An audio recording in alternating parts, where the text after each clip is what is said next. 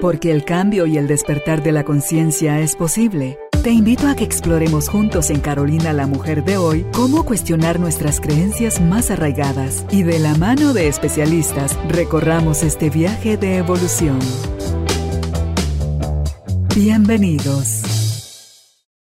Tribu de Almas Conscientes, bienvenidos nuevamente al estudio de Carolina la Mujer de hoy, donde tenemos la oportunidad de conversar con otro de nuestros expertos invitados para hablar sobre un tema que por demás está decirlo, está de moda y más allá de lo que está sucediendo es a qué edades hoy en día eso está sucediendo.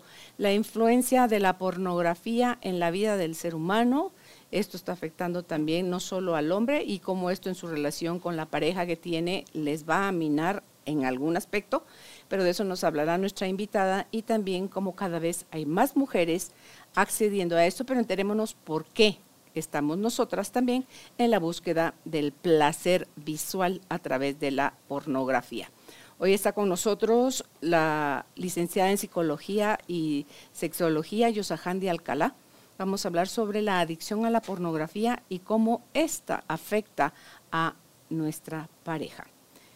Empezamos, si estás listo, estás lista, bienvenido, bienvenida, empezamos. Yosahandi, qué alegre que estés aquí con nosotros para hablar de un tema que nunca va a pasar de moda. No.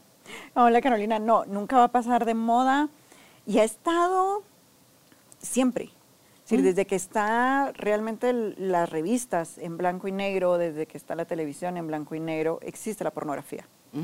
Yo me acuerdo hace muchos años haber ido a Nueva York al Museo del Sexo, Musex, y lo que estaba era la historia de la pornografía. Okay. Era una galera inmensa, pero era tele, tele, tele, tele, tele, tele, desde las primeras mudas en blanco y negro. Y donde se notaba así en el árbol, se iban quitando la ropa. No era tan explícita como las primeras. Y las mujeres tenían otro cuerpo, por supuesto. Eran rapidísimos, como pocos minutos el, el cortometraje, a la evolución que ha tenido en todas las muestras, categorías que tiene la pornografía hoy en día, pues en sí, y que se encuentran diferentes, ya no solo en revistas como antes, sino que en videos, realmente en audios también lo puedes tener. Entonces es muy variable, por eso yo siempre he estado, siempre he estado prácticamente desde que el hombre empieza a tener sus medios de comunicación y va a seguir, creo yo que va a seguir estando esta también todo el tiempo por la misma tabú y mitos que tenemos de la sexualidad en general. Y, lo que es reditúa económicamente ah, esa, esa producción, ¿cómo se llama eso? Esa, bueno, e, ese tipo de material deja mucho dinero. Deja mucho dinero. a todos. A todos como tal te deja mucho dinero. Entonces, siempre va a tener como mucho auge este tema porque no lo hablamos y porque no educamos y no informamos de lo que puede pasar o de lo que puede hacer como tal. El prohibir versus el educar, Yosahandi, para que eh, podamos dar un, un vistazo sobre eso y luego nos hables de cuál es la realidad que vivimos hoy en día basada en la prohibición. ¿Y qué sucedería si fuésemos educados? si educáramos como tal. A ver, ¿qué pasa si educo de qué es la sexualidad? Ya no me da curiosidad. Ya no me va a dar ese morbo de querer averiguar, de que me llega esto, sino que sé lo que pasa en general. Me refiero al cómo son los cuerpos del hombre y la mujer, qué sucede cuando hay una erección, qué sucede si la mujer, por ejemplo, lubrica los pechos. Ya no voy a tener ese morbo, curiosidad por estar buscándolo. Que eso sería educar como tal, de que existe esto, de que esto está pasando. Cuando no educo y prohíbo, pero lo prohibido se vuelve un terrorismo del no.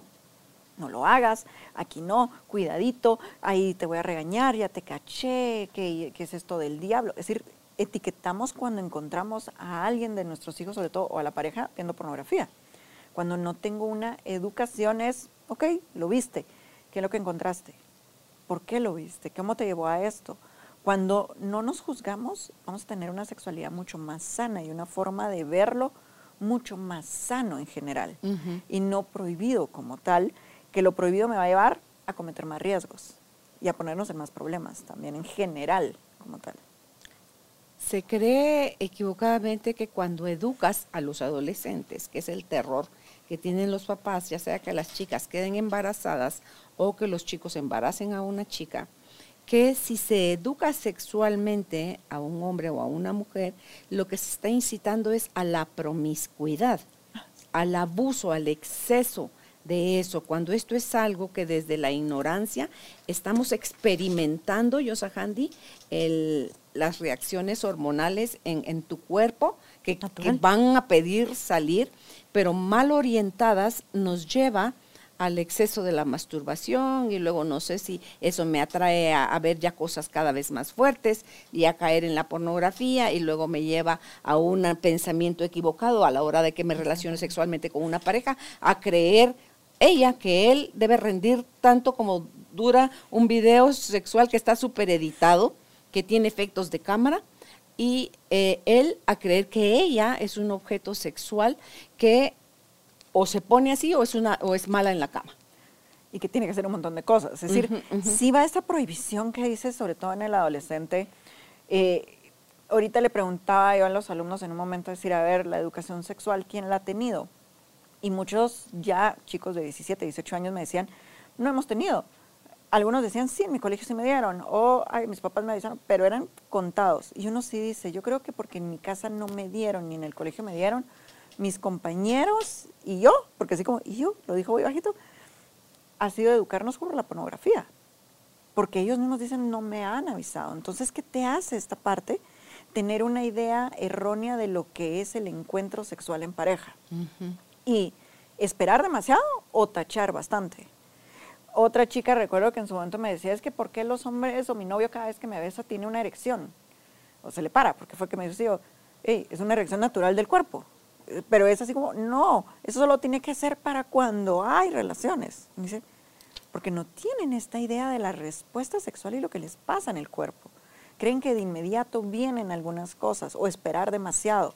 Entonces hay una forma de ver tan instintiva, muchísimo más a la sexualidad, que de, una forma más de compenetrarnos, de conquistarnos, de seducción, de hacerlo. Entonces se espera demasiado sí, ahorita tal vez se espera más en cuanto a tamaños, tiempos, posiciones, disposición, porque además se cree que siempre están dispuestos a, los hombres siempre van a tener una erección y van a querer, y las mujeres también tienen que querer todo el tiempo. Y ninguna de las dos es cierta. Y todavía me topo con muchas de esas preguntas en clínica. Es que se supone que el hombre siempre tiene que tener una erección, el hombre siempre tiene que tener ganas. No, es que la mujer, ¿por qué no le gusta hacer tales posiciones? O porque no le gusta que yo termine en su boca. Pero es que todas las mujeres les gusta. Dicen, no es así. Entonces generalizamos. La pornografía lo que ha hecho es generalizar lo que debe ser satisfactorio para la mujer y lo que el hombre debe esperar y aguantar también. Entonces sí me da muchos problemas en cuanto a las disfunciones sexuales en general no solo la mala información o educación, sino que las disfunciones que puede tener porque tengo una expectativa aquí, pero la realidad termina siendo otra. Y entonces ahí sí el cortocircuito se vuelve en cada encuentro. Imagínate una persona de, la, de esa pareja, uno de los dos, con altas expectativas y el otro con sus propios miedos. Oh, mm, porque encima de que tenés expectativas, no sé, me quiero poner en los zapatos de un hombre. Tiene expectativas de que tiene que ser campeón en la cama y cuanto más estrés tienen, más chance de fallar hay.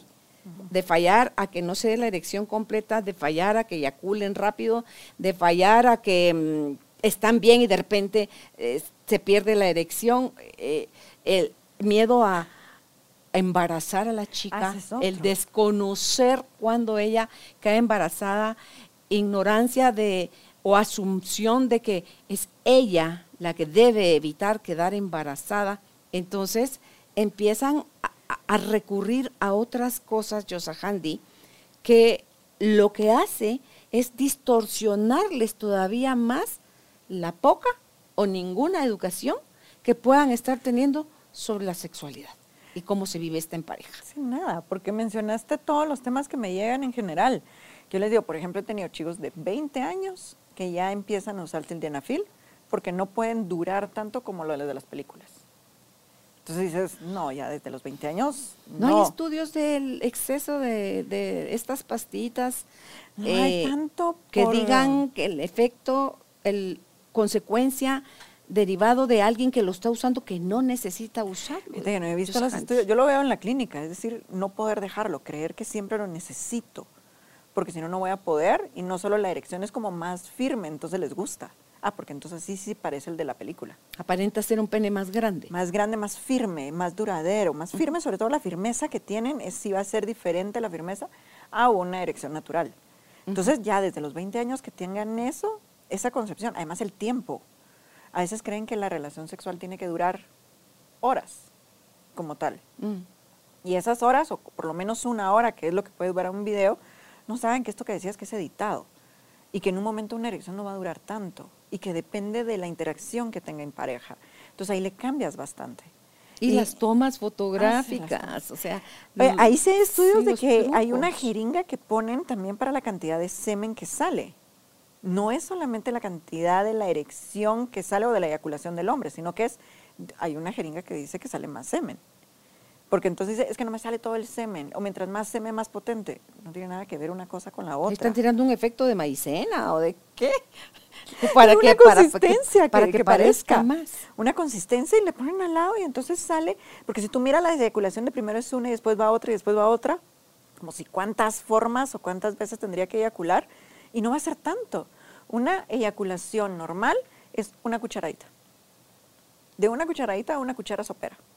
Y si hay eh, que se han privado de tener relaciones, eh, si ha habido abstinencias, la palabra correcta, durante dos semanas, un mes o algo, ahí sí hay más producción. Podría haber más, pero recuerda que el hombre tiene sueños húmedos. Ahí está eyaculando. Ahí está eyaculando. Exacto. Entonces no es necesariamente la masturbación ni la relación de pareja. Van a darse cuenta que en un sueño húmedo pueden tener estas eyaculaciones también. Y si es sano que el hombre eyacule, sí, y muchos urólogos sí lo mencionan, de 150 a 200 eyaculaciones al año, por salud de próstata como tal.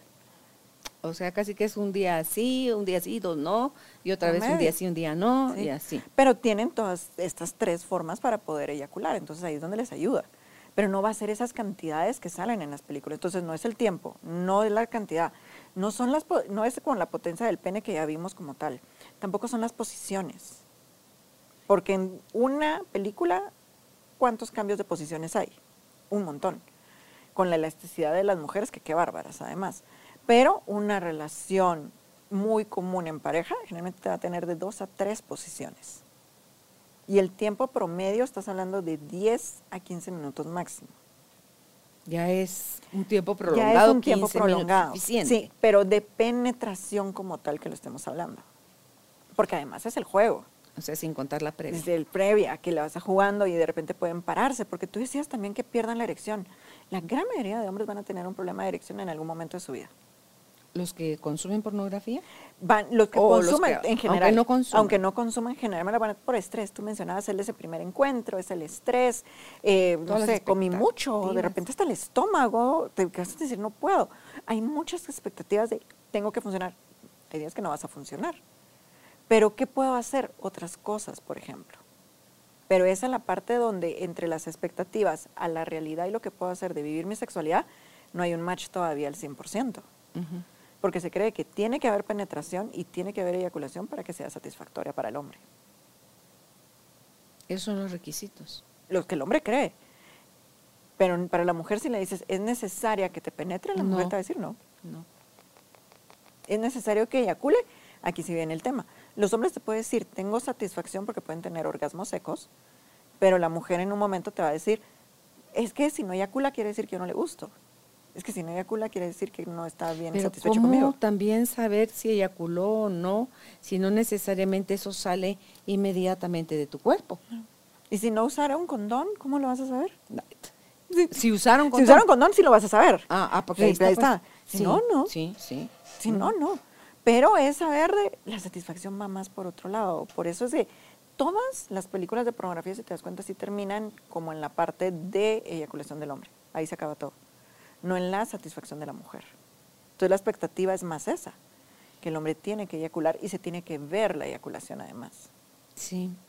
es que mira todo lo que se valida en la pornografía, por ejemplo, el sexo oral, el sexo anal, que una, una relación decente, como hasta la quieren encerrar entre comillas, una clásica, en una pareja normal que no accede a ese tipo de cosas, em, esa es la invitación en la pornografía, además de las de, que cuando son muchos los que lo hacen eh, al mismo tiempo, una surgía, sí, o dos mujeres y un hombre, o dos hombres y una mujer, ¿verdad? Entonces, eh, esa es la, la invitación, siento yo, que está fuera de la realidad o es lo menos común.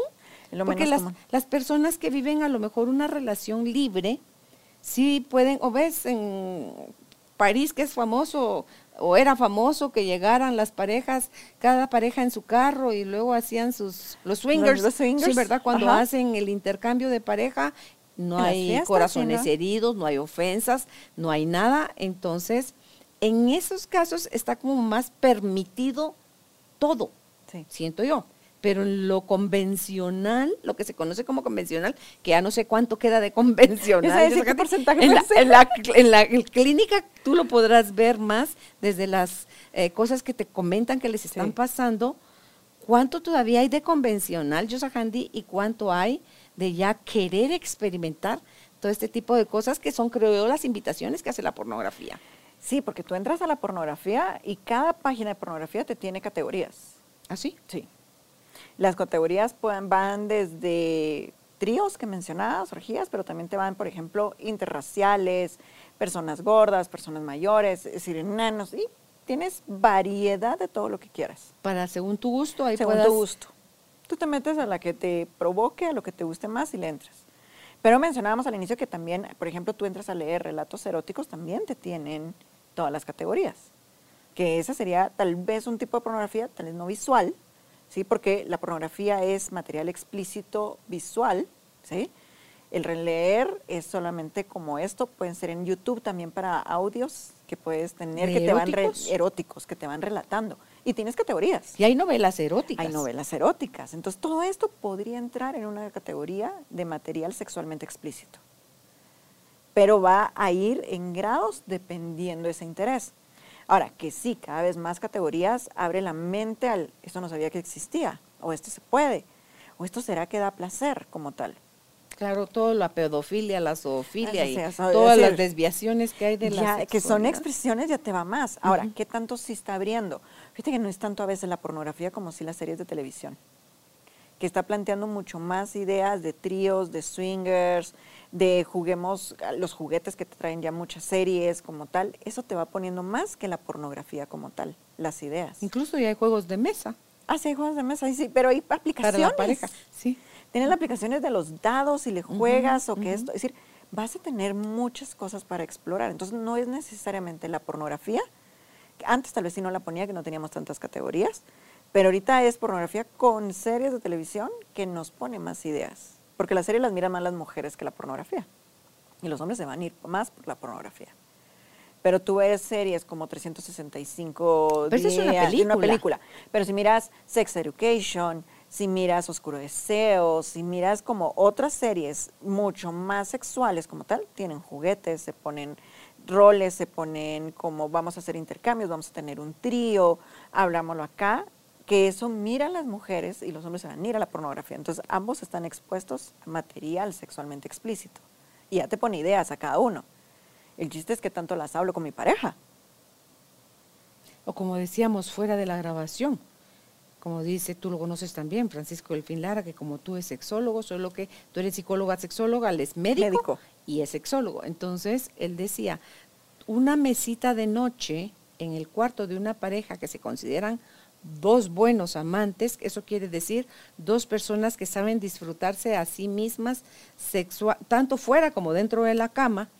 Eh, él decía, si es consensuado, por supuesto, las películas o los videos de pornografía, los juguetes sexuales, los lubricantes, disfraces, o sea, lo que ambos estén de acuerdo a participar, no donde ninguno de los dos se sienta forzado, o abusado o utilizado porque es algo que compete únicamente a la pareja, cómo ellos lo quieren vivir.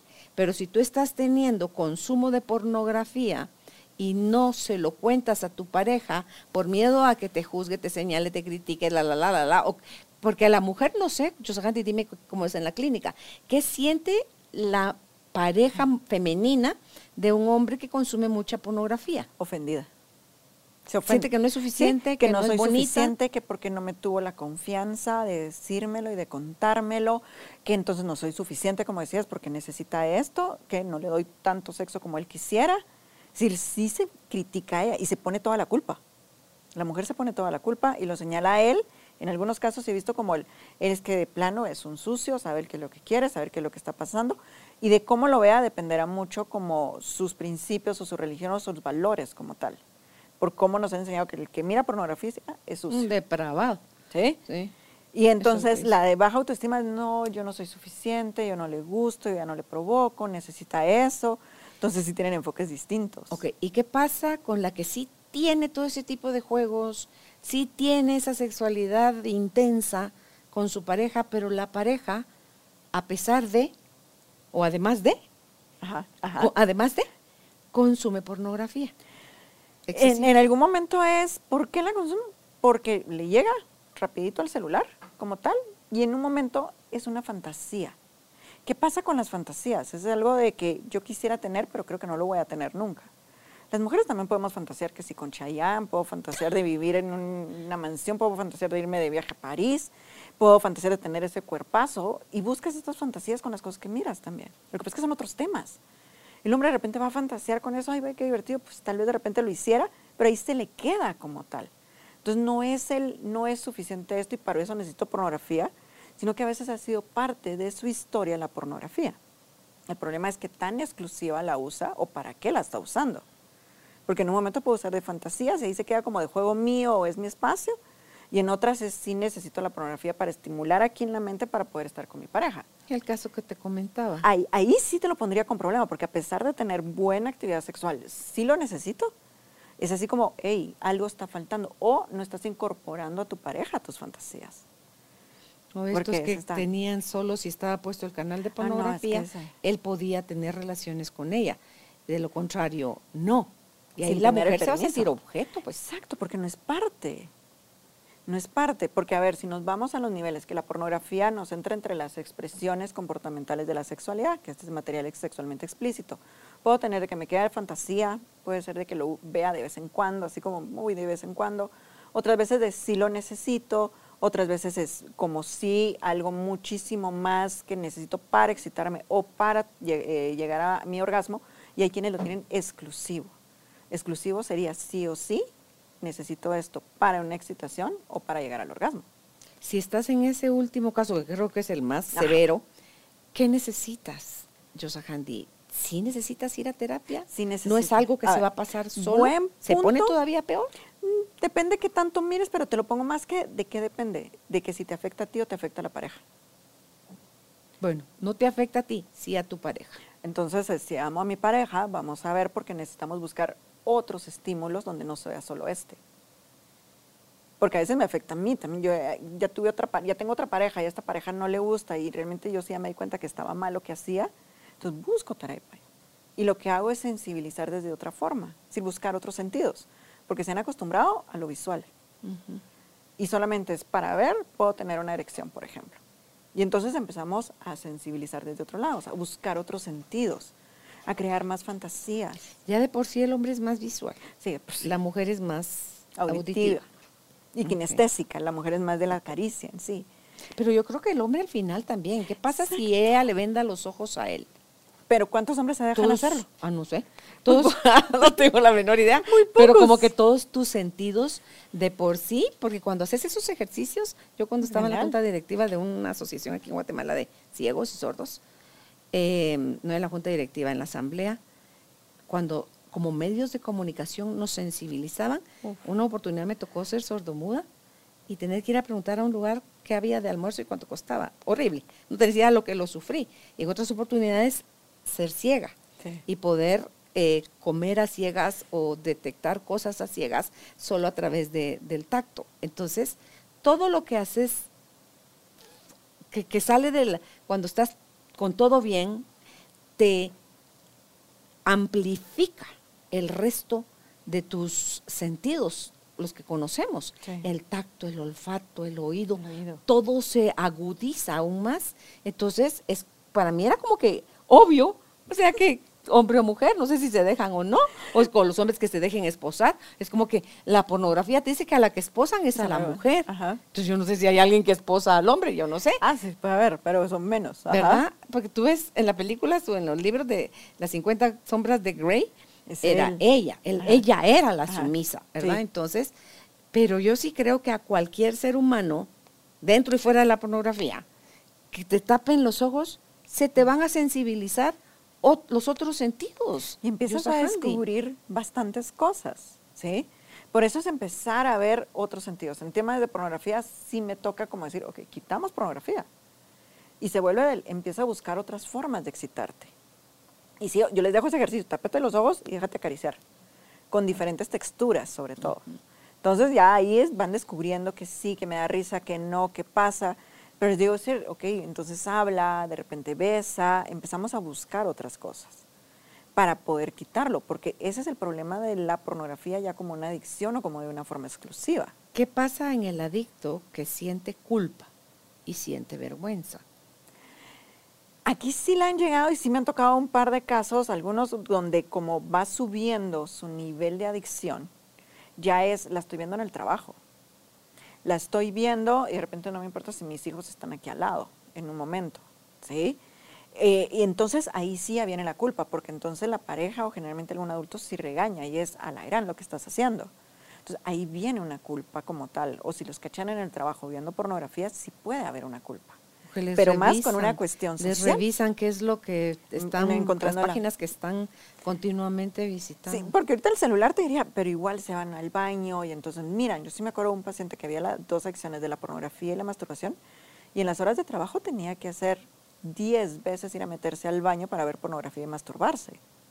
Entonces, en este momento dices, ok, sí tengo una ansiedad, sí tengo una adicción como tal, pero ¿cuál era su base? Precisamente las ansiedades que él manejaba muchas presiones en muchas cosas y era la forma en que lograba descargar. No es excusa, pero se fue trabajando como tal. Entonces, él sí sentía culpa, porque además era, lo estoy haciendo ahí, me van a cachar, me pueden echar del trabajo, y a mi esposa se dio cuenta que lo hago en la casa mientras ella está dormida. Entonces, viene más la culpa por una cuestión social, que puede ser trabajo, familia, pero también puede ser, por ejemplo, la religión. La religión les pone esa culpa. Entonces es que dicen que no es bueno, es que dicen que no es sano, y entonces te vas a estar pidiendo como perdón, a estar confesándote, y entonces tengo un círculo donde, ok, ¿qué manejo? La culpa, la vergüenza o la parte de satisfacción sexual que pueden tener. Entonces ahí es a donde ya cambia. ¿Qué hacerles? En, en mi caso voy como la más la parte científica, explícita, trabajada, sensibilizando y buscando el poder hablarlo desde una forma tranquila. Se van poniendo metas, es decir, una semana trata de no ver, ¿no? Vamos despacio, vamos un tiempo, solo por hoy, porque es un seguimiento de coach continuo que tienes que hacerle, porque cuando sí hay culpa, si es una responsabilidad de ya no quiero hacerlo. Cambian de celular para que los cuates ya no les manden, no bajan ciertas aplicaciones o tienen poco internet en el celular. Si buscamos como algo para que ellos también se sientan cómodos pero también te digo, no muchos son los que llegan y tratan de solucionarlo, solo que haya mucha repercusión a nivel social. Si ya un divorcio, ya me echaron del trabajo y hay un problema, ahí empiezan a trabajarlo. Como cualquier adicción que ya toma muchas más horas de tu día que una cosa chiquita, una cosa esporádica, un, tiempo. claro. Ahí entonces, oh, solo es el fin de semana, ya no hay problema. Pero cuando empieza a afectarte tu día a día, ahí sí tenemos consecuencias. Y a veces mi día a día va a depender, porque tío, sí me acuerdo un par de casos donde es que tiene un espejo atrás en su oficina y está aquí la computadora y no se da cuenta que los empleados que entran en el espejo miraban todo lo que el señor estaba viendo, pues.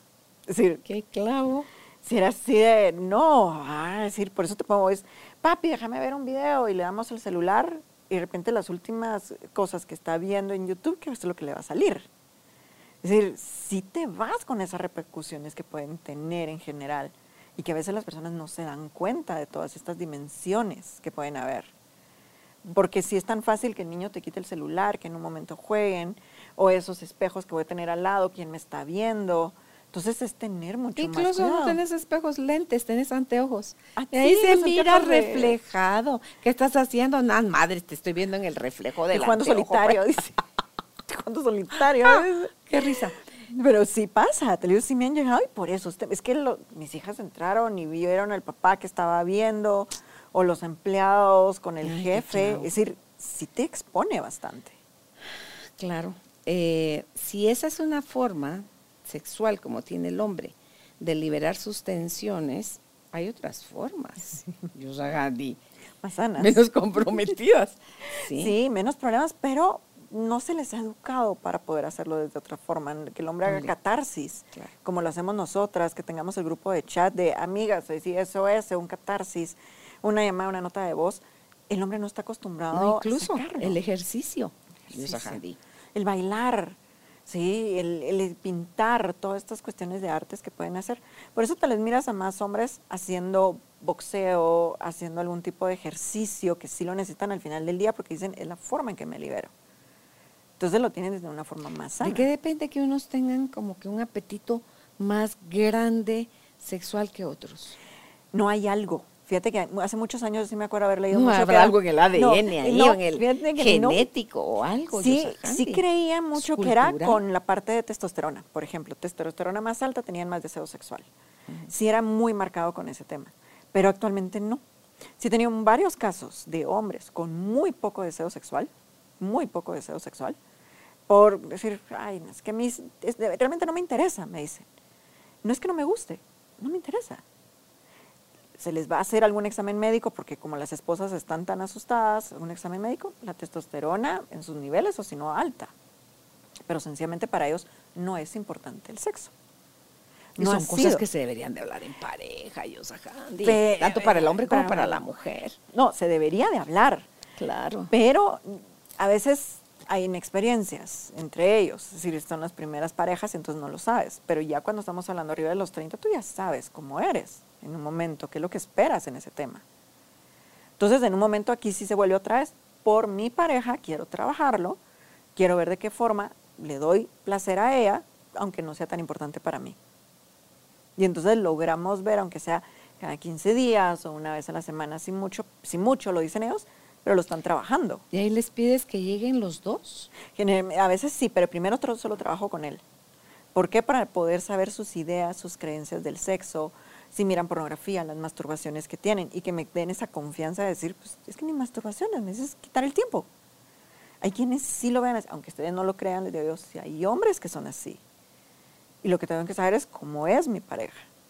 No está mal, porque a veces no tiene nada que ver, te digo, con testosterona, con genética, es su forma de ver el tema. También ahí afecta a lo religioso. Fíjate, no, en los temas que me han tocado no, por lo menos en los temas que me han tocado no. En, puede ser alguna de las partes donde decir, me dijeron que solo es para procreación, o me dijeron que solamente es con la esposa, y entonces en un momento sí puede haber algo, si es una, un tema religioso muy cuadrado, muy encerrado. Pero en general va a ser como más abierto los temas. Poco de religión, la verdad es que sí, no. Me han llegado esos temas, pero cuando son como recién casados. O más con la mujer. Ah, la mujer más. Par de veces, dos hombres, sí me acuerdo, no lograban la erección con la esposa. ¿Motivo?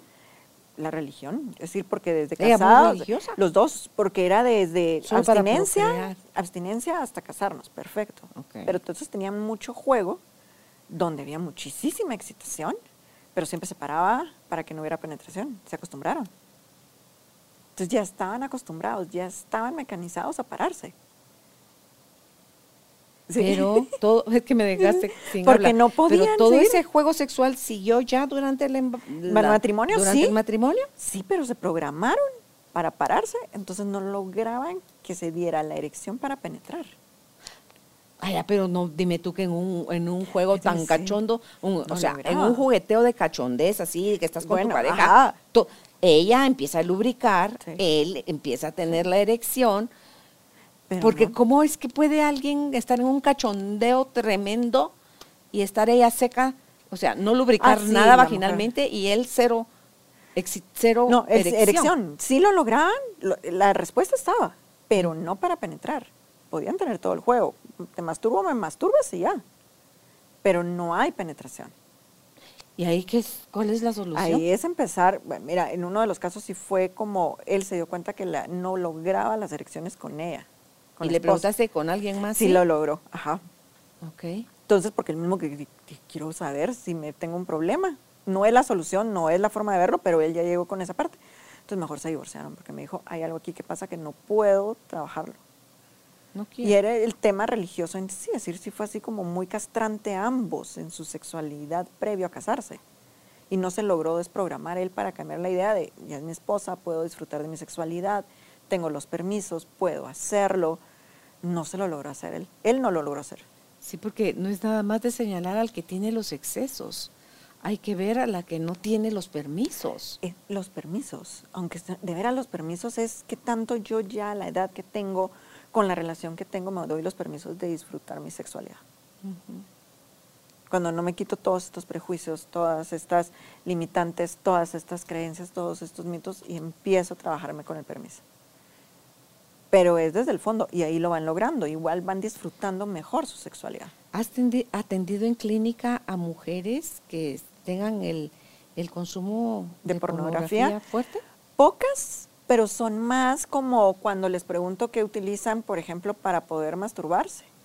Porque, por ejemplo, es no logro el orgasmo en pareja, pero cuando me masturbo sí. Ah, ok. Entonces, ¿y qué usas? Es decir, leo relatos, ok, pero la mayoría se me dice veo pornografía. Okay. ¿Y qué tipo de pornografía? Mujeres masturbándose solas. No en pareja. Ok. ¿Hay, algo, algún rechazo contra el hombre? Nada. No tiene nada que ver con la preferencia ni la orientación sexual. No tiene nada que ver. Tiene que ver con que es más excitante de repente ver a la mujer cómo se está excitando, cómo se lubrica, los gemidos, los sonidos que hace. Al ¿Una mujer a otra mujer?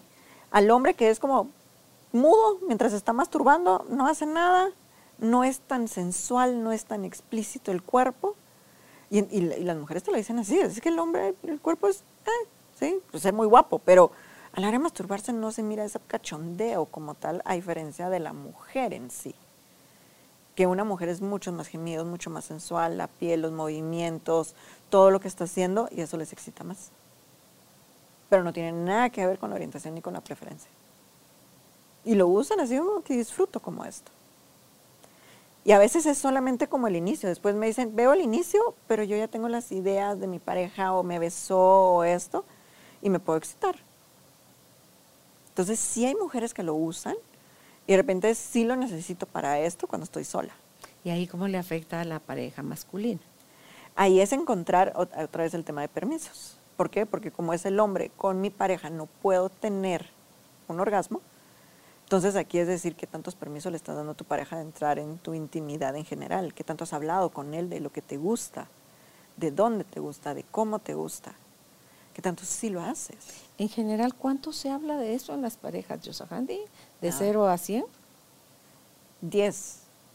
Yo iba a decir un 20, pero 10 todavía menos. No, es muy poco. Yo les pregunto desde qué series, si que vimos la película, las series que mencionamos, en un momento de las miran en pareja. No, eso no se mira. O es, sí lo vimos, platicaron. No. Es decir, no hablas el tema. O es terminar, ya tuvieron el acto sexual y ya terminaste. Sí. Es todo lo que se preguntan. Pero no hablo, por ejemplo, ay, ¿no te gustaría poner un incienso, una vela? Oye, ¿qué te parece si te vendo los ojos? No son temas tan recurrentes que salgan. ¿Por qué? Porque tenemos la creencia de que si se lo cuento yo mujer al hombre, va a saber de dónde va a creer que vengo o qué escuela tengo. Sí. Y si el hombre se lo dice a la mujer, también va a decir, este saber qué amigotes tiene o saber con quién lo está practicando afuera. Pero no lo vemos desde que empieza. Bueno, el ideal es desde que empezamos la relación, pues. Hablar que me gusta, la picardía, soy de exponerme de que nos demos aquellos besos en público o la verdad es que no me gusta más en privado. Deberíamos de hablar temas como esos. Porque, por ejemplo, si me gusta esas nalgaditas de vez en cuando, o no, no me vas a dar una nalgada. Sí deberíamos de ser muy honestos, como tener un manual del usuario mío, de que me gusta, que no, y dárselo a mi pareja. Eso sería un buen ejercicio. Y lo puedes hacer en todos los temas, pero en la parte sexual es esto sí, esto no, como ir manejándolo hasta, por ejemplo, mencionamos los tríos, las orgías, los swingers, ¿me interesa o rotundamente no? O podría ser hasta como una encuesta de uno mismo como tal. Es decir, la parte sumisa, la parte dominante, los juguetes, los sabores, los olores, la música. ¿Qué tanto ponemos música? ¿No pongo música? ¿Qué tanto me gusta el silencio? ¿Qué tanto lo puedo hacer? ¿Cuántas veces a la semana? ¿Qué tantos juguetes? Podrías ponerte un montón, pero primero tendría que ser un manual mío. Vale la pena decir ahí que a la hora de se entreguen los manuales mutuamente, algo que queda descartado definitivamente a la hora de leer el manual de tu pareja es no escandalizarte. Ah, la serie no te escandalices. Porque si tú te escandalizas, estás juzgando, ya estás atacando, estás, sí, o sea, le etiquetaste. Sí. Entonces es como decir, ok, interesante, o sea, interesante punto de vista, dirían, desde el, pero, y ahí le pones una marquita en las que tú, lejos de acusar, vas a preguntar, mira, ¿y esto? ¿Qué onda o qué es esto para ti? O explícame más de esta, de este gusto que, que, te gustaría. Mira, podría ser desde interesante, divertido, educativo, ah, también. hasta eh, chocante si tú entras con prejuicios, te escandalizas, atacas y juzgas, Jesús, Señor, vas a tener para condenarle al infierno a la otra persona. Y entonces ya no te vas a permitir abrirte, pero ni, con el principio. Por porque vas diciendo siempre quiere que. Sí. Pero fíjate que sí, es que se me vino a la mente la, el de 50 sombras de Grey cuando también está el manual que le da el contrato. Ella está leyendo y, lo lee y, le investiga. Marca cuáles. Investiga esto no, esto ah, esto es esto. Y se asusta y decir esto no, esto sí. Pero va desde esto que permito yo. ¿Hasta qué partes de mi cuerpo no quiero que toques? Hay quienes no les gusta que les toquen ciertas partes del cuerpo. Por ejemplo, una conocida que es, no puedo quitarme las, a mí no me tocan los pies. Y tiene relaciones sexuales con calcetas. Ahí sí que como los chistes. Y no se los quita. Y la pareja sí me dice, es que quisiera, quisiera, pues. Me dice, pero no, ella no Y peor si él es fetichista de pies. imagínate. Ay, Dios mío. Pobrecito. Pero es el, no me tocan los pies. Hay quienes te dicen, no me tocan el ombligo. ¿Por qué el ombligo? Pues a ver, o no muestra que me toquen las orejas. Ah, me he topado con mujeres de si se planchan el pelo ese día, sí que no les toquen el pelo, por ejemplo. O ponen el pelo, hoy fui al salón, hoy no puede pasar nada. Por más deseo que tengan ambos. Si les digo, ¿qué límites me estoy poniendo? Otra vez me quedo con la boca abierta. Así como que, es que sí, sí, me, yo sí, una, porque me acuerdo con una pareja que estaban por casarse y sí me dijo, es que los días que voy al salón no quiero nada, pues. Me acabo de peinar. Y así, ajá, si uno respira así como entiendo, pero ¿sabes lo que limita esto? ¿Y cada cuánto vas al salón? Dos, tres veces a la semana. Ok. Es decir, ¿sabes lo que le está limitando esto para disfrutar en pareja? Son, son esas partes que me pongo solito. Solita me las estoy poniendo. Y como no solamente es juzgar, sino que yo me las pongo, entonces no te permito entrar. Y hay algunas cosas así como tan exóticas como hoy fui al salón de belleza. Tan exóticas. sí, En, el caso de los hombres, A veces sí lo ponen con que acabo de regresar del gimnasio por el mal olor que pueden tener de sudar.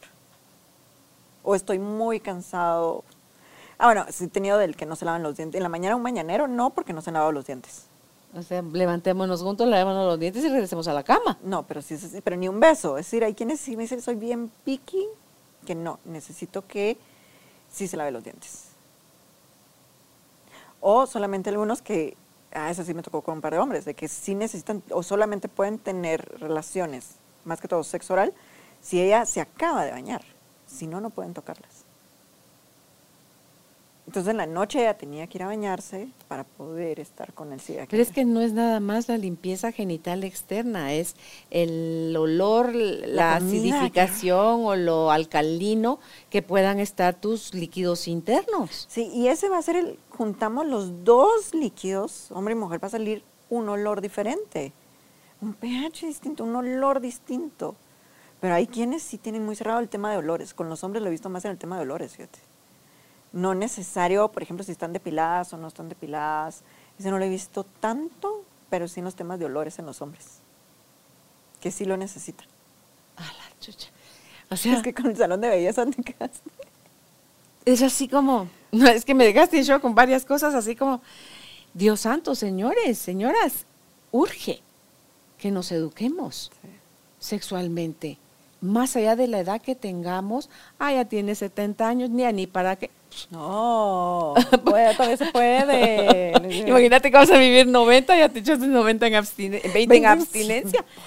No, es, eh, es no solo por ti, es por tu pareja, es por cómo estás educando. No has tenido hijos. ¿Cómo los vas a educar?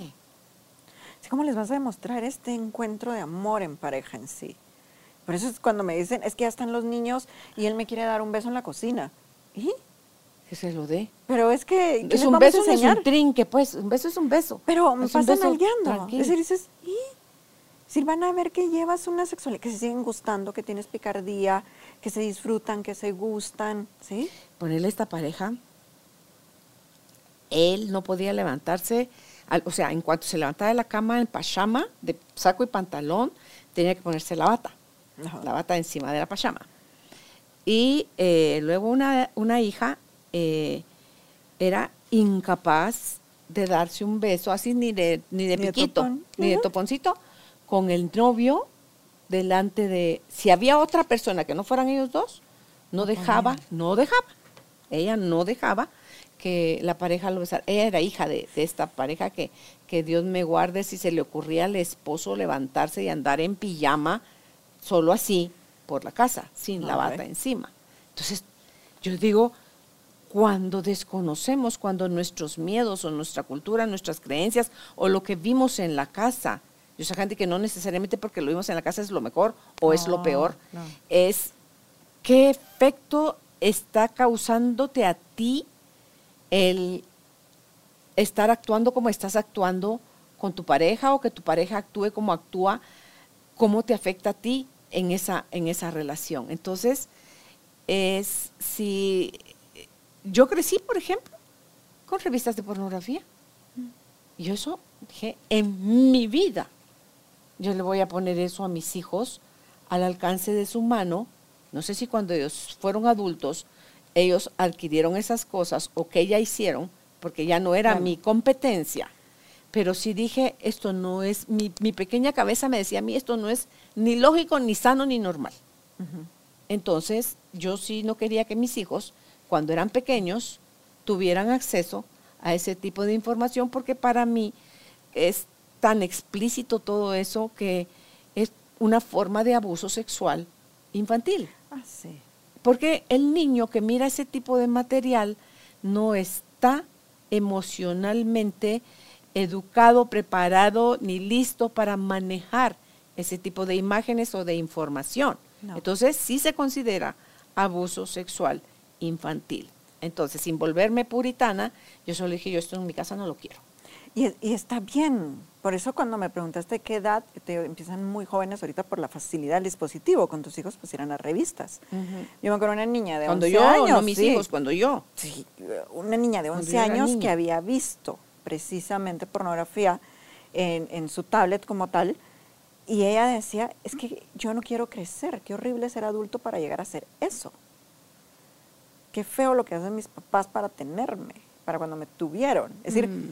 Por eso cuando decía si es un abuso sexual infantil, es precisamente porque no tienen la dimensión de lo que implica no saben lo que es, escuchan ciertas cosas, miran algo muy gráfico como tal. Claro, y luego ves que está gritando la mamá, pero no es de dolor, o a lo mejor sí, pues, a lo mejor es que pues la están golpeando, no lo sabemos. Eh, la mente infantil saca sus propias conclusiones, Yosahandi, y esos traumas no te sirven para tu adolescencia y no te sirven para tu vida adulta. Y en tu relación de pareja llegan a formar una erosión. Entonces, todo aquello creo yo, cuando se considera abuso, cuando ya son muchas horas, cuando es en el trabajo, cuando todo eso, como lo cuando ya afecta, cuando afecta tu, relación, en general, tu vida, tu vida en general, porque es el tu vida como usuario, como usuario. Sí, cuando ya veo de que lo necesito para. O no se ponen así hasta como, como, con el trago, la droga. Es igualito, es igualito, le digo, porque te lleva lo necesito, me escondo, se me acabaron los datos, dónde bajo más, dónde tienen wifi, es decir, estoy buscándolo como tal.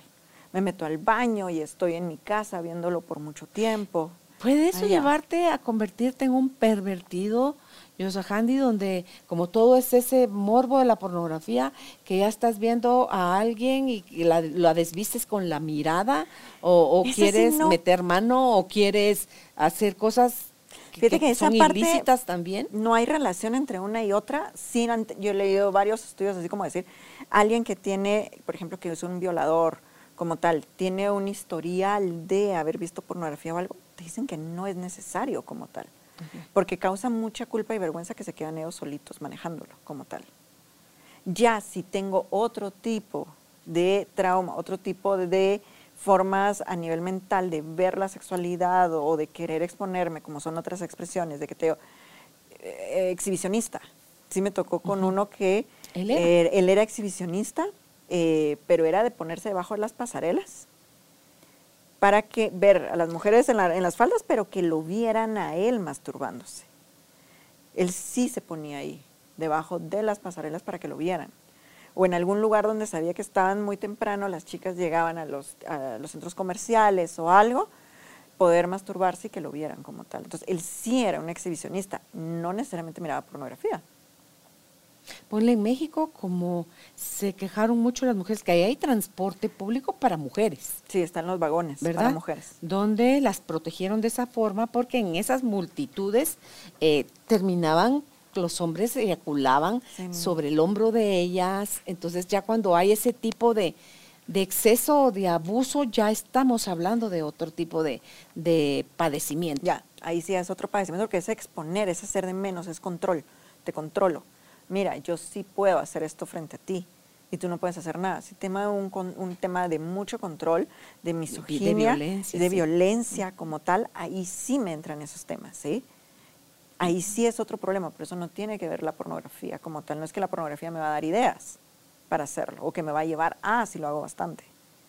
Pero sí tiene que ver con mi relación, con mi sexualidad, eso sí. Ahí sí cambia esa forma de verlo, porque es como estoy viendo la sexualidad. Desde una forma sana, desde una forma de pareja, desde una forma donde estamos disfrutando juntos o como es, individual, donde solo yo puedo, y mira que es, tan sagrada el encuentro sexual que genera vida. y, pero la verdad, de cada 100 veces que la gente lo hace, ¿cuántos los haces para procrear y cuántos los haces por placer? Entonces lo, lo la usamos más eh, para placer, más que para procrear. Y, muchos hemos llegado al mundo por accidente, por casualidad, por una mala cuenta, o por falta de protección, o por lo que sea. No necesariamente por placer. Sí, no necesariamente fue por placer. O sea, seguro que la pasaron bonito. Esperemos pero, que sí. pero resultaste tú como ser humano en, el, en la tierra. Entonces, sí es delicado, Yosa Handy, el tema. Es un tema que deberíamos de educar e informar más. Te vas a topar con esto. ¿A qué edad? Yo sí te lo pongo, por ejemplo, chiquitos, desde los 8 o 10 años que ya están teniendo sus celulares como tal. Es decir, mira, yo sé que tus amigos también tienen otro celular, te vas a topar con este tipo de material, con un material que es para adultos. ¿Y cómo sé que es para adultos? Porque de repente vas a ver a las personas que están desnudas como tal, pero si tú tienes dudas o te topas con eso, me gustaría que me contaras y yo te explico qué es. Mm. Para no impactar. Para no impactar. Entonces puedo tener libros de sexualidad infantil, de educación sexual infantil en casa y les estoy explicando cómo son. Y que va acorde a la edad que tienen, ¿verdad? Entonces ya ellos saben, y te digo, mientras más educación desde temprana edad, no van a tener morbo, van a tener más información, van a cometer menos eh, problemas o riesgos también, y no van a estar como, ay, me mandaste este video, es que yo ya sé de lo que se trata. ¿Qué libro de educación sexual infantil recomiendas? Hay uno que me encanta que se llama el, Mi primer gran libro de la sexualidad. Okay. Es un libro grande, así de esos eh, que tienen colchoncito y que va explicando desde cómo se llaman las partes del cuerpo, desde la menstruación de la niña.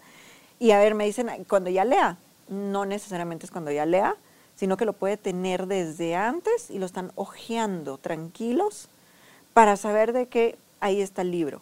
Cuando ya empiezan a leer van a quedar curiosidad y entonces decirle, este es el libro que es para ti. Yo tengo uno que es de mamá y papá, que puede tener mil libros de adultos eh, como papás educativos y te lo puedo comentar o te puedo sacar de dudas con lo que yo sé. ¿Hasta qué edad eh, te guía este, Yo te diría hasta los 10, 12. Es que de veras ese libro es tan precioso. Y después ya para adolescentes. Ya adolescentes, yo sí sigo recomendando los de Jordi Rosado. Aquí ole. Es que me gusta porque es tan, tan básico y tan claro. Con Cubole eh, he encontrado otro par, pero de repente no es tan como más fácil de lectura para el chico. Ese se me hace tan fácil para él porque pone hasta en cierto chiste, entonces el niño lo va haciendo mucho más fácil la lectura. Y si es, por ejemplo, una mamá de un amigo que tiene ahorita 13 años, me dijo, ahorita le di el de Cubole y me dice, mira, tranquilo, es decir, esto ya lo había platicado con su papá, porque el papá sí se había sentado con él. Y entonces aquí, aquí ya solo salí un par de dudas que no le pregunté a mi papá, porque ese sería lo mejor, que los papás sí se sentaran a platicarlo, compartieran con ellos si tienen dudas, viene el libro acompañado con un respaldo de decir, de lo que te estoy diciendo es porque yo también ya lo leí aquí está, ¿sí? Si te quedan más dudas, con gusto yo te resuelvo, pero este libro te puede ayudar con todo. Sí, porque el de cosas de niñas y cosas, de, niños, son, ¿cómo se llama? El, el, de hombre era, es cosas de niñas y el del hombre era Puberman. Puberman. Ah, era lindo. Sí, entonces, donde les explican a chicos más chiquitos todo eso, y sí es cierto lo que tú decías desde el principio.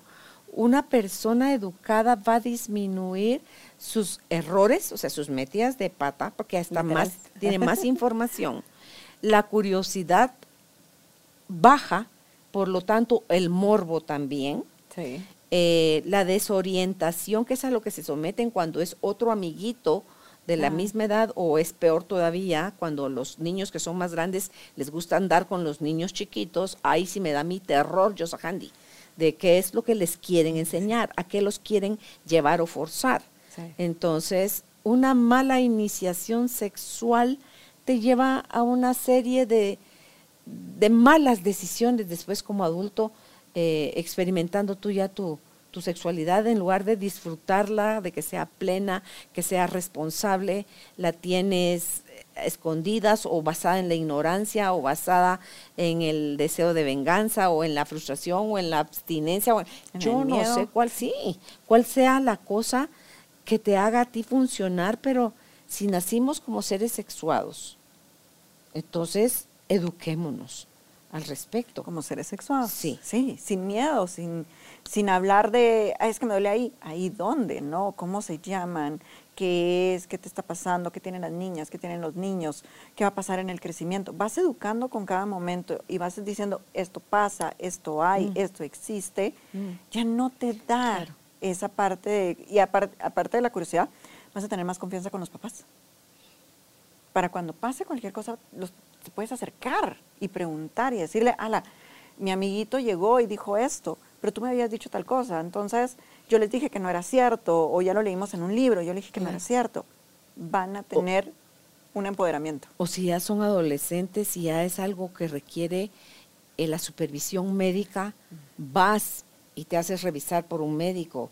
No vives enfermedades o complicaciones que, por no haberlas atendido a tiempo o de la manera adecuada, te llevan a, otros padecimientos más adelante. Y cuando ya eres más grande y ya estás activo sexualmente con tu pareja, en pareja, es donde puedes tener ese tipo de conversaciones libres, de confianza, en apertura, sin escandalizarte, donde puedes pedir sin sentirte sucia, ni zorra, ni culpable, sino que puedes decir, esto es Sí, esto es lo que natural? a mí me gusta y tu pareja no lo va a ver porque si lo llega a ver, estás con la persona equivocada. Sí. Si te llega a ver con ya una mirada así de sí, qué malo, con la persona equivocada. no es la persona.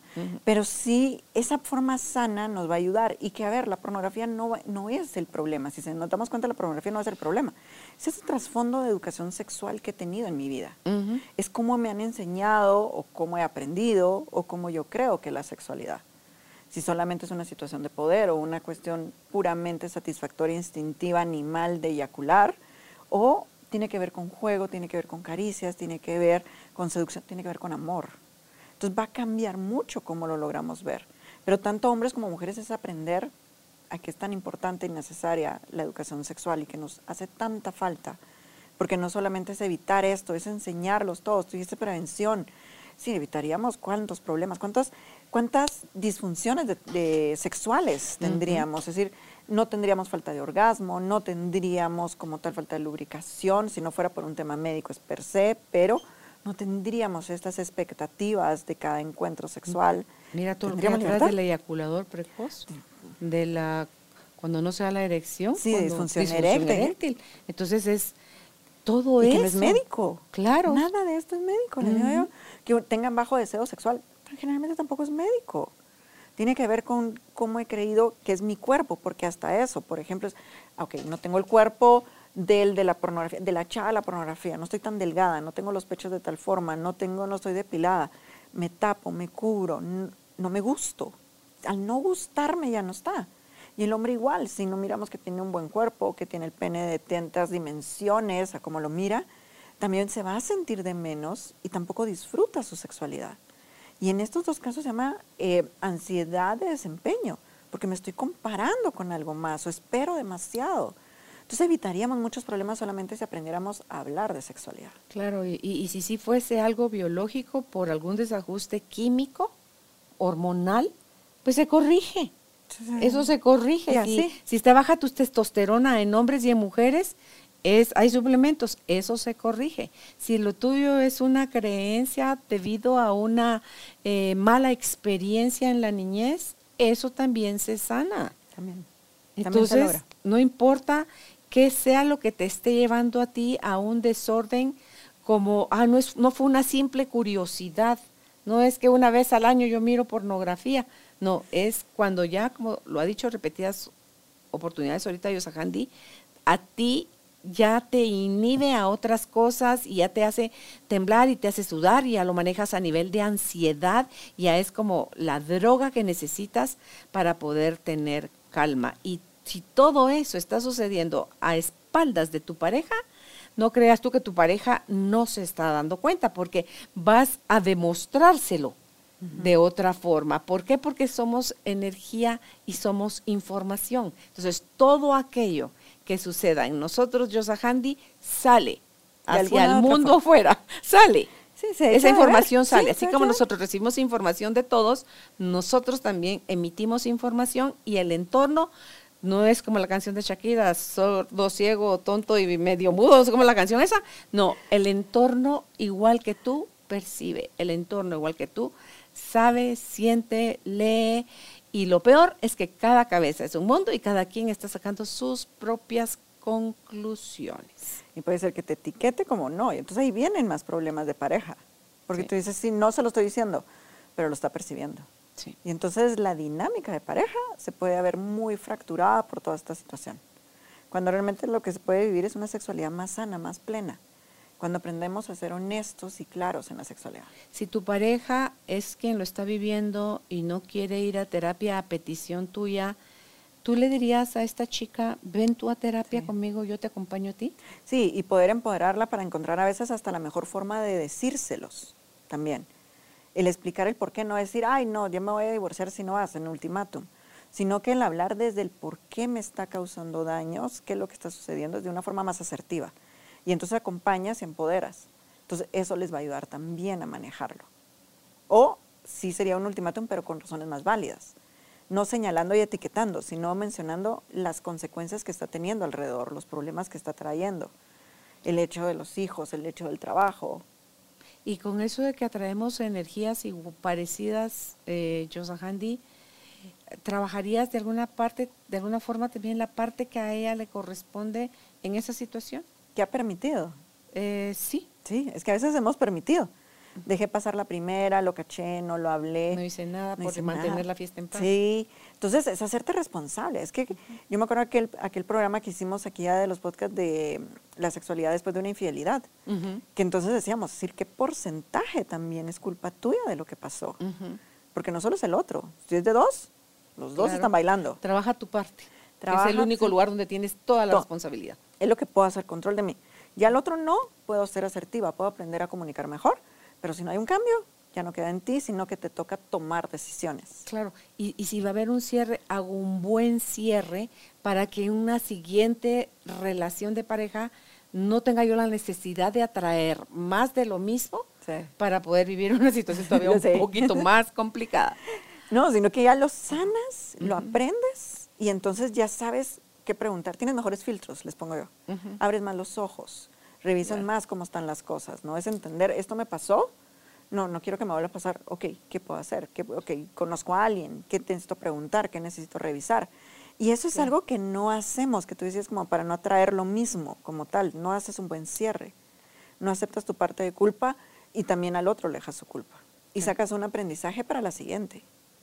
Con ese acompañamiento ayudarías muchísimo más, pues. Pues no andaríamos con heridas que espero que el otro me sane o con ideas que el otro espero que las entienda, si ni siquiera yo me he entendido. No caigamos en ese entonces eh, de estarles revisando con ansiedad nosotras a ellos qué páginas están visitando, qué tipo de material tienen en sus, en sus archivos y, todo eso, porque bien dice el refrán que el que busca encuentra. Entonces, ¿tienes duda? Pregunta. Pregunta. ¿Te apareció? Pregunta por qué. Es decir, realmente no tengamos miedo de preguntar. Las señales básicas mínimas que se encienden, din, din, din, los primeros foquitos para sospechar de eso, yo Las, para no andar para no andar, por ejemplo, puedo ver si en un momento se encierra mucho en el baño.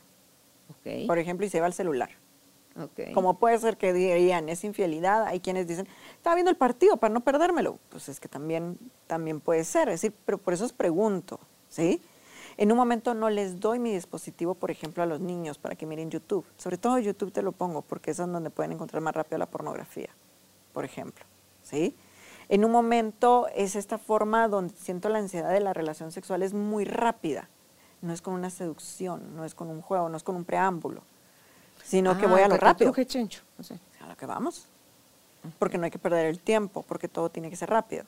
Esperando que la mujer sea la responsable de muchas cosas. Es decir, me haga sexo oral, se ponga en las posiciones, esté mojada sin que yo haya hecho nada. Porque ah, eso está difícil usted. No, vieras que si es en un momento así, es que él quiere que yo esté húmeda, pero sí, pero ¿y qué pasa? Nada, él solo llega, me da un beso y ya quiere que esté húmeda. Por ignorancia. Exacto. Es por una señora, pues, con esta ignorancia, hace mucho rato, sí, hoy me dice, es que mi esposo dice que no tengo un orgasmo su esposo dice que usted no tiene un orgasmo. ¿Y usted qué? dice? Entonces, cuando le explicó lo que es el orgasmo, las contracciones, me dice, yo sí siento eso. Entonces, ¿por qué? ¿Qué, qué dice su esposo? esperando él? Una eyaculación femenina, un squirt. Porque eso miraba en la pornografía. Ajá. Ah. Y es que eso no lo tienen todas las mujeres. No, ni todo el tiempo va a tener una mujer que lo haya tenido una vez, no quiere decir que lo va a tener siempre. Ok. Pero. ¿O será que lo tienen todas las mujeres bien estimuladas? No, tampoco. Tampoco. Porque recuerde que a veces tiene que ver malamente. Ok. Entonces, sí, no es siempre que lo voy a tener. Y no hay algo que me tome para que me dé, tampoco. Entonces, para ella me dice, es que yo sí siento un orgasmo, pero mi esposo dice que como no mojo, no. Ah. Otra vez falta de educación. Por eso te digo, la, entonces, ¿dónde vio él que la mujer tiene que tener un escuerto, que la mujer tiene que hacer eso? En la pornografía. Es que a todas las mujeres les gusta tragar el semen. ¿Dónde lo miran? Ahí son esas alertas. ¿Dónde aprendí? ¿Sí? Ah, es que a todas las mujeres les gusta solo esta posición. ¿Cuál?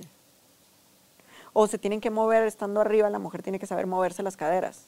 Eso es no necesario, muchas mujeres no saben mover sus caderas. Entonces sí es como estos puntitos que tengo que ver qué me está diciendo o qué espera de mí como tal. Y no está viendo con quién está para aprender a leerme, para aprender a conocerme sino que me está comparando con algo más. ¿Y eso va de las dos vías? Eso va de las dos. La mujer que ha tenido ya varias parejas también tiene que aprender a leer a su pareja del momento. Eso es lo que es un buen amante. El buen amante no son los tamaños o el tiempo. Es aprender a leer con quien estoy, mi pareja. Aprender a tener esa comunicación, esa complicidad donde vas acoplándote pero no donde espero lo que siempre esperaba, o de antes, o, las parejas atrás, o lo que está en, un dispositivo como tal. O lo que leí en una revista, es que ni siquiera eso. Yo tengo que aprender a leer con quien estoy. Eso es lo que sí hace un buen amante. Pero te digo, no, no cualquiera lo logra. Ni cualquiera le interesa ser un buen amante. Porque es más fácil compararme y creerlo de fuera. ¿Será que no les interesa o será que ni siquiera saben qué bueno, buen punto. Para, como para que si lo si ustedes se lo describieran bien, les interesaría. Es que quieren un manual. el, manual se comparan en, otra vez en la pornografía, no necesariamente en lo que implica ser como tal persona. Porque es más fácil compararme con aquel que sabe hacer las posiciones, que le mide tanto, que hace tanto, que puede tanto, que tiene cuantas mujeres, pero no entender ese me conozco para el manual del usuario para poder conocer a mi pareja y poder ver esa dinámica. Primero conócete tú a ti y después aprende a leer a tu pareja y después desarrolla la comunicación de ambas vías y dense todos los permisos que se quieran dar y respeta todas las limitaciones que se quieran poner ambos. Que esté de ambos. Y no pongamos esas etiquetas como tal, ¿no? Esas etiquetas, ese juzgar, como decíamos, me tocó una chica que de repente llega, es que empezó con una nueva pareja, ya en los 40, y me dice, y, me, tuvimos relaciones, pero no me gustó lo que pasó después. Yo, ¿qué pasó después? Al otro día ella le pone, ah, la que rico la pasé contigo, todo muy romántica ella, y él le pone golosa. La bajó de la moto de un macanazo. Entonces dice, yo no voy a poder estar libre disfrutando de mi sexualidad porque voy a sentir que él limitado. me está limitando en todo. Él es un limitado, sí. Entonces, no puedo, mejor, perfecto. Tienes tu límite, sabes que no, fue tu alerta, aunque sea una vez, no importa cuántas veces, pero ya lo que me está diciendo no me parece. Claro.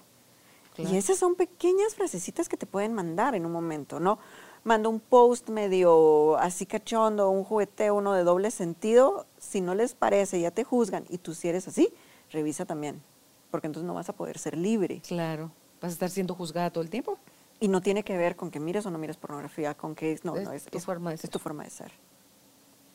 Es decir, que no te, que te cambien el, el ponerte minifalda, ponerte un escote, el que, que, tengas o que hagas, es decir, ahí revisa, porque te va a limitar también en la cama. O sea, las señales son claras y contundentes. Lo que pasa es que no las quiero ver.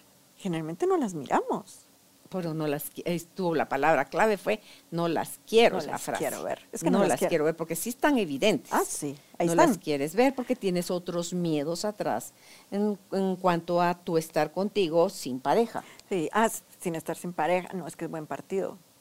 Pero buen partido sería todo. No solo buen partido miren la tele fútbol Dios mío Dios no, pero, uno bueno. una persona. Como la final. Sí, es que no la final de fútbol. Sí pero es que no, porque ah, es que es tal o es arquitecto o porque es esto. No, no va con esto o porque es de buena familia o es no va con esos temas. De veras, el tema de sexualidad, si lo aprendiéramos a hablar, poner estas alertas sería otra historia. Claro. Porque la relación sería diferente. Más honesta, más clara como tal. Imagínate cómo eso le afectaría a toda la industria de la pornografía. Esa era la palabra que no supe decir hace un rato. La industria es millonaria. Sí, no, no, ya no ¿Cómo le afectaría eso a la industria? es decir, cambiarían el giro, fíjate. Buscarían más esto del buen amante, la seducción, el erotismo, jugar en pareja, no necesariamente todo lo que ponen. ¿Sí? Claro. Y no habría tanto. ¿Por qué? Porque te vas más a la lectura, porque te vas más a la parte educativa, y eso lo usarías como una forma recreativa de vez en cuando. Solo no lo usarías para más. Claro. No lo necesitarías para más también. Claro, estarías lleno de en otros niveles, en otros sentidos. Todo el ámbito. Como, claro, como persona. En todo el ámbito sexual, por ejemplo, usarías los, usarías los sentidos. Claro. Todos los sentidos en cada encuentro, por te ejemplo. Te más, te informarías más, aplicarías más, el erotismo, más, Ay, el erotismo y la más el galanteo, más el, el caballero, más el la, mirada. ternura, más todo, Yosahandi. La mirada, las palabras que diría, los mensajes que mando, porque aprenderías a leer a la pareja, ¿sí? Claro. Que eso es algo que nos falta aprender a leer. Ahorita los jóvenes de verdad están teniendo graves problemas para las, las señales no verbales como tal. Primero los, años, los dos años de pandemia. Después todo es dispositivo. Emojis. Emoji. Todos son emojis. dicen con emojis. Todos emojis. Y uno decir, ¿qué quiere decir este? Sí, sí, sí, mis nietos se ríen de mí. Cuando, pero ¿y eso con mis preguntas? es que, ay, Dina, pero ¿sabes qué me encanta? Que tienen la confianza de decirme. Qué bueno. O sea, no es aquello de que, ay, está mi abuela, sí está, pero ruca y pasada de onda. no. me dicen yo, oh, así va, de veras, ay, madre, ¿por qué no dicen la palabra? no, no pueden. Pero sí hay veces que lo puedes hacer de esta forma divertida. ¿Qué tanto en pareja, en una pareja ya establecida, tienen estos emojis eh, de claves. No los tienes. Voy con la pregunta directa o insinúo de otra forma. Entonces te digo que tanto eh, cachar las miradas en un momento de lo que estamos diciendo, pero eso se está perdiendo, no logran verse a los ojos y cachar las miradas. Ay, pues a ver qué les espera a la, a la juventud actual en su futuro, ¿verdad? Y cómo van a formar ellos a sus propios hijos, a los que se decidan a tenerlos, si es que los tienen. Si es que los tienen. Pero de que estamos en un mundo de perenne cambio, estamos en un mundo de perenne cambio. Por eso, actualicémonos, informémonos, eduquémonos, abramos nuestra mente y compartamos todo aquello que creamos le puede servir a otros. ¿Algo con lo que quieras cerrar, Yosagante? No te echemos tanto la pornografía como tal, que sea la mala de todo lo que pasa sexualmente, les diría. Veamos ese trasfondo de lo que yo tengo en mis creencias, en mi educación o no educación de la sexualidad, o buena o mala, y de qué es lo que me está llevando a verla como tal, o cómo la veo. La veo como algo divertido, o la siempre la busco con algo de querer saber algo más. Y aprendamos a hablarlo en pareja. Hablarlo para que no me sorprendan o no sea un secreto, sino que hablarlo para decir, esto lo veo de vez en cuando, ¿tú qué opinas? ¿Tú qué haces? ¿O prefieres utilizar la imaginación? Juguemos un poco aprender a tener esa confianza porque lograríamos mejores relaciones sexuales en pareja. Exacto. Si crees que estás listo para eh, darle ya un giro a, tu sexualidad, educarte, formarte y buscar el apoyo que si tú estás padeciendo de esto, del exceso de consumo de pornografía, y quieres resolverlo, Yosahandi Alcalá es, además de psicóloga, sexóloga. La encuentras con su nombre, así, en su página web www.yosahandialcalá.com, en su página de Facebook y de Instagram. En Instagram está como yosahandi.alcalá y en Facebook como Yosahandi Alcalá. Y si lo que deseas es hacer una, una cita en clínica, porque lo que quieres es una terapia presencial, y estás aquí en Guatemala, el teléfono es 2368-3154. 2368-3154 y si la vas a contactar desde el extranjero, recuerda ponerle el signo más y el código de área de nosotros es 502. Hasta un próximo encuentro, que estés bien. Chao.